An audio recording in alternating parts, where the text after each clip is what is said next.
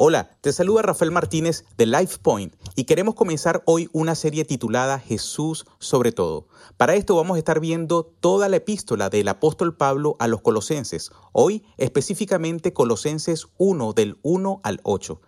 La mayoría de las cartas de Pablo están escritas a las iglesias que él fundó, pero la iglesia en Colosas fue iniciada por Epafras, quien fue salvo y discipulado por Pablo durante su ministerio en Éfeso. Entonces, los colosenses eran los nietos espirituales de Pablo. Como en todas las iglesias de todas las ciudades, de todas las épocas, Colosas estaba aturdida, confundida por filosofías culturales tóxicas y enseñanzas falsas. No sabemos exactamente lo que estaban enseñando, pero tenemos algunas pistas. La mayoría de su población era gentil. La región tenía una gran población judía. Parte de la confusión que Pablo aborda trata específicamente con el legalismo judío que afirmaba que seguir a Jesús estaba bien, siempre y cuando siguiera ciertos rituales y prácticas judías. También vivían en una sociedad politeísta, donde los dioses griegos todavía estaban en su apogeo, lo cual significaba que podías adorar a quien quisieras mientras no dijeras que tu Dios era el único Dios. En base a estos primeros versículos de la carta podemos identificar tres segmentos, el saludo, la gratitud y el Evangelio. El saludo. El motivo de la introducción de Pablo se debía a que la iglesia no lo conocía. Se presenta a sí mismo como apóstol llamado por Cristo y no como vemos en la actualidad personas que se hacen llamar apóstoles. Un apóstol es una persona llamada por Cristo para representar y proclamar a Cristo. Entonces lo que tenía que decir era de Dios, es decir, hablar la palabra de Dios y no hablar especulación. La especulación es una opinión sin evidencia son ideas, son filosofías de la mente rota del hombre sobre cómo vivir en el mundo. Los cristianos no deben confundirse con la especulación porque tenemos la revelación de Dios. La Biblia no es la opinión del hombre, es la palabra de Dios. Un estudio reciente reveló que menos del 20% de las personas creen que la Biblia es la palabra infalible de Dios. Solo el 50% de los cristianos creen que la Biblia es la palabra infalible de Dios. Ese es el motivo por el cual los cristianos son devorados vivos por la cultura.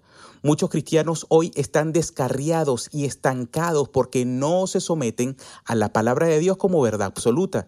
Pablo llamó santos a los colosenses. La palabra santo significa apartado. Todos los creyentes en Jesús son llamados santos, ya que hemos sido apartados para servir a Dios, a diferencia de la Iglesia Católica que cree que los santos son los superreligiosos que se convirtieron en santos gracias a su proceso de veneración. Pablo dice que los santos no son personas muertas, los santos son personas salvas. Si eres salvo, eres santo.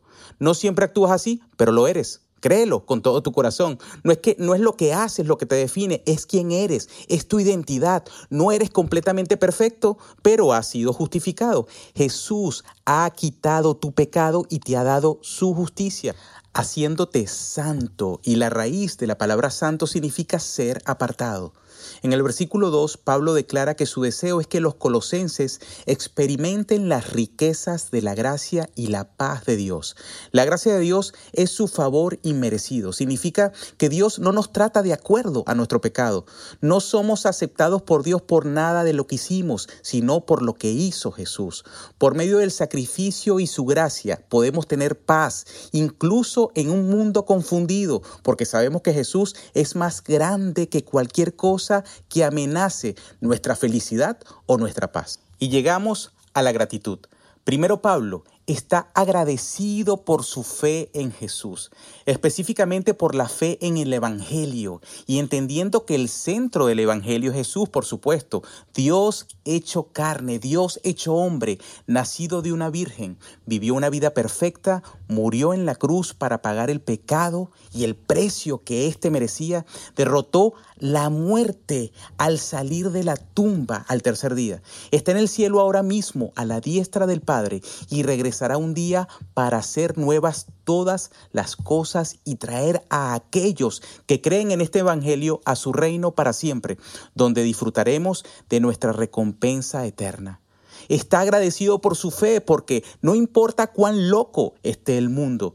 Este mundo no es su verdadero hogar. Son hijos de Dios, ciudadanos de su reino, herederos del Rey de Reyes y también agradecido, por supuesto, por el amor que ellos tenían. Si verdaderamente amamos a Dios, verdaderamente amaremos a los demás porque Dios es amor. Es un fruto del Espíritu. También está agradecido por la esperanza, porque su esperanza no es una expectativa optimista, no es un deseo de un resultado mejor, sino una seguridad confiada en el futuro glorioso que tenemos en Cristo. Y llegamos al Evangelio. Estaba agradecido de que el Evangelio pudiera ser visto en la iglesia de Colosenses por haber derribado las barreras geográficas y étnicas. Hombres, mujeres, ricos, pobres, gentiles, griegos, fueron salvos y viviendo juntos en comunidad, mostrando los efectos del Evangelio a un mundo loco. Epafras sabía que el mundo estaba loco y camino al infierno. También sabía que más educación o dinero no solucionaría el problema y que la modificación del comportamiento solo haría que el infierno estuviera lleno de buenas personas. Sabía que la única respuesta era Jesús, por lo que se comprometió a compartir el Evangelio, plantar iglesias y servir. Como los colosenses, vivimos en una sociedad secular que menosprecia nuestra fe y desafía la suficiencia de Jesús. El mensaje de Pablo es el mismo para ti. Si eres salvo, eres un santo. Mantente firme, vive en santidad. Puedes tener paz porque este no es tu lugar. Cree que la palabra de Dios es la verdad absoluta y no estés confundido. Vive enviado y sometido a la palabra de Dios. ¿Qué tal si oramos de acuerdo a lo aprendido hoy? Dios, gracias. Gracias porque tu palabra es viva y eficaz. Gracias porque tu palabra llega de manera oportuna a nuestros corazones. Ayúdanos a ser como estos creyentes en Colosenses, llenos de tu amor para amar así también a otros.